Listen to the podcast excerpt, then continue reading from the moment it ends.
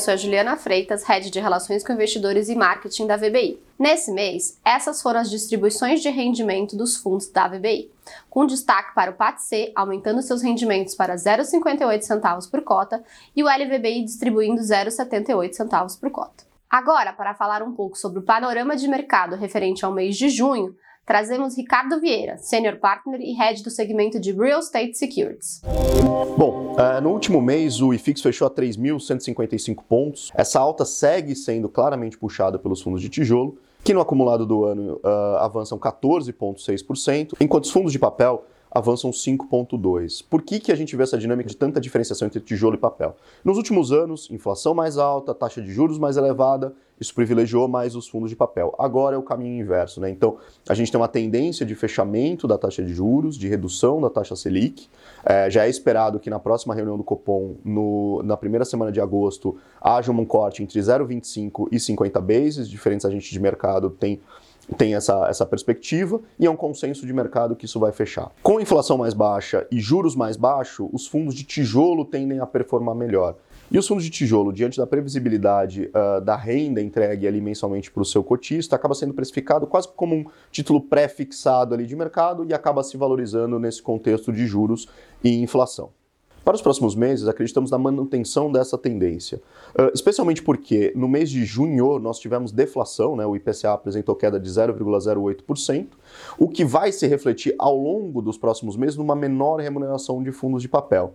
Com isso, somado a um potencial corte de taxas de juros na reunião de agosto e de setembro do Copom, provavelmente a gente vai ver os fundos de tijolo se valorizando e os fundos de papel sofrendo um pouco no curto prazo. Isso significa duas coisas. O investidor pode tanto se beneficiar da valorização dos fundos de tijolo e, e manter essa estratégia, quanto também ficar atento para uma janela de oportunidade nos fundos de papel.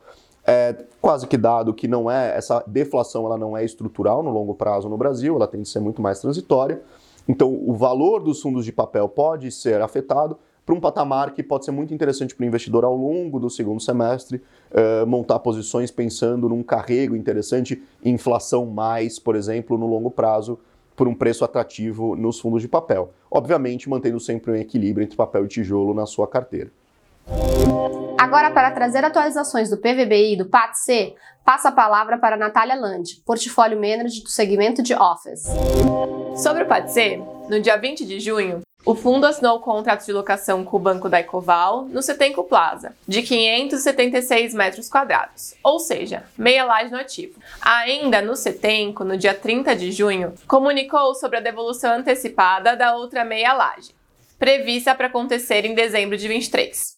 O contrato prevê o cumprimento de aviso prévio de seis meses e o pagamento de multa por rescisão antecipada. Lembramos que temos uma laje inteira no Setenco de propriedade do Patse.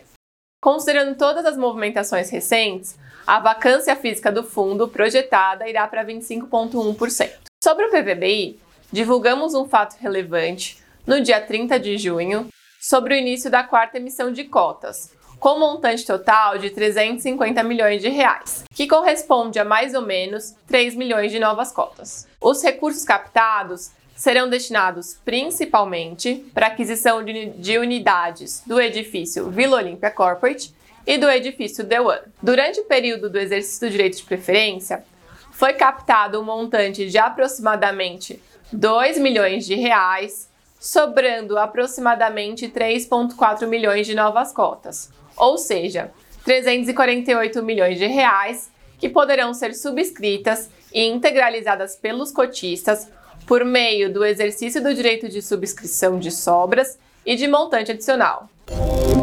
As próximas atualizações serão apresentadas por João Samarone, head do segmento de varejo da VBI. Divulgamos comunicado ao mercado que no último dia 14 do 6, sobre o encerramento da oitava emissão de cotas do fundo VBI Consumo Essencial, o EVBI 11, com montante total captado de 24,3 milhões de reais. Com essa emissão, o patrimônio líquido do fundo soma-se agora 212,3 milhões de reais. Essas foram as atualizações do mês de junho. Em caso de dúvidas, entre em contato com o nosso time de RI através do e-mail ri@vbirealestate.com ou acesse o site dos nossos fundos. Siga a VBI no LinkedIn e no Instagram para acompanhar todas as novidades da casa. Muito obrigada e até mês que vem.